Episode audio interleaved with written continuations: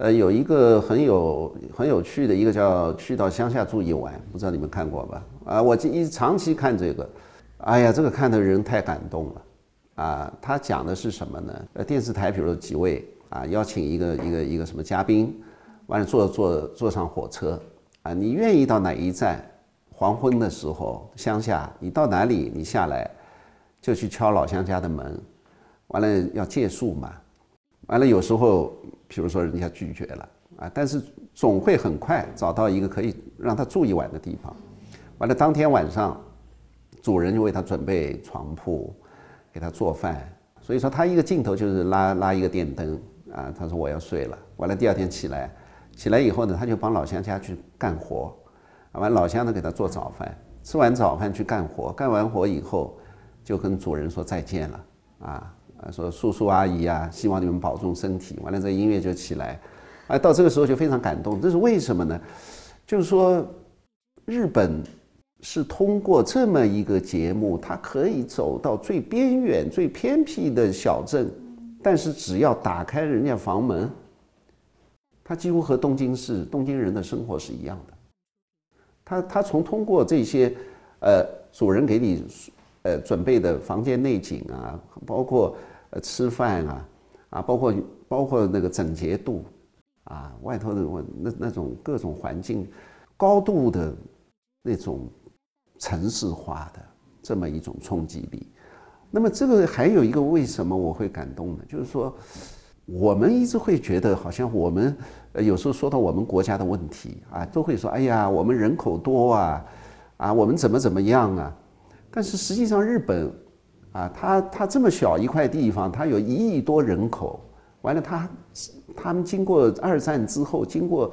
这么这么几十年，它可以做到那么一个地步。因为我为了这个节目，我和电视台上海电纪实频道，我都跟他们编导说，我说我们为什么不可以拍？但同时，我和编导都知道，这是不可能。为什么？因为我们的乡下不是这样的。我们的乡下打开门，你去敲门，说不定各种情况都会发生。而且这个室内的情况是，可以说是完全和这个日本节目是不一样。所以说呢。看这个片子，我就是有一个阶段一直看的，就是看的我简直是，啊，不知道怎么回事，哎，就是说好像我的梦想就是我们的国家也能够做到日本这个这么一个状态，不知道要多少年，因为我们是我们中国人啊，这个农民啊，农村啊，我们现在都是好像我们文学也是长期关注农村，农村淳朴啊，农村怎么样？但农村有一些一些一些劣劣根性的东西啊，从来不不不被不被报道或者不被书写。因为我自个是过去有七八年的时间我在东北，我非常了解呃我们本土的呃可能现在也不能够不能够说的一些情况啊，包括不讲卫生啊，尤其乡下不注意公共环境啊。嗯，外部环境都非常差，室内也非常差。当时的我是一个冬天的时候，我专门是替这个农场里边的家属修修修那个炉子火炉嘛，所以每一家我都去过。哎，你们都没见过。哎，老乡家里家里一家子所有的衣服都是一根绳子挂在上面，一年四季的衣服就挂一根绳子，完了家里简直站插站不住脚。完了，孩子小孩子拉屎了，拉在炕上，呃，这个这个他妈就是把那个手一抹就往炕下一甩，但是后来听另外几个知青说，他们家做的东北不是有一种叫油饼吗？就他们家做的油饼特别好吃，哎，我们什么时候去吃一趟？我说我我我绝对不会去，啊，就是说。呃，这个我是印象非常深刻，就是说可以非常不注意卫生，而且就算现在我有时候看一些纪录电影，我们中国的农村对公共环境啊都是不注意的，啊，公共环境，你比如说像西方，像奥地利啊什么，它甚至于窗外都挂着花给外面人看，我们没有这个观念。哎，所以经常看到一些文章说中国人到国外买了一个别墅，把周围草地全弄成什么铺了瓷砖啊，什么玩意儿，人家其他人就跑掉了，啊，周围当地人就跑掉了。就是说，这个是一个要引起我们我们注意的问题。呃，因为这个问题呢，实际上在写作上也是一个属于一个比较明显的，呃，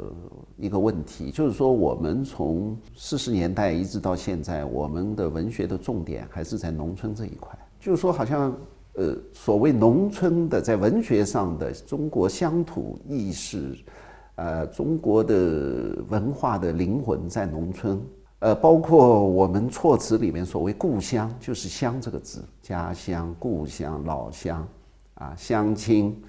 啊，所以我们的根源就是在乡。但是乡是怎么回事？乡实际和过去的乡绅阶级，啊，我们几千年来的乡绅这一块是一个文化的一个一个一个聚集点，一个一或者说是一个。核心部分，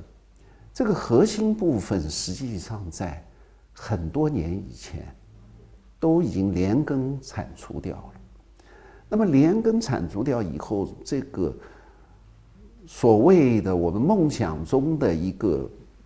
我们的故乡文化故乡，自然它会会会会流流失掉。所以我是现在觉得，我们农村现在除了这个这个政策上的。或者说是什么教育上的，我甚至于认为是应该把城市的一些各种呃各种文明，把它移植到乡村去，而且是应该是有城市的志愿者来来想办法到每一个村子来做一些指导啊，因为你依靠当地的人。啊，当地的这个观念，当地的人，你就是给他钱或者怎么样，你就是给孩子读书，孩子读完书，他跑到城里来了，他就在家乡盖了一个房子，他人也不回来，他过年回来一趟，你对这个农村还是起不了作用啊。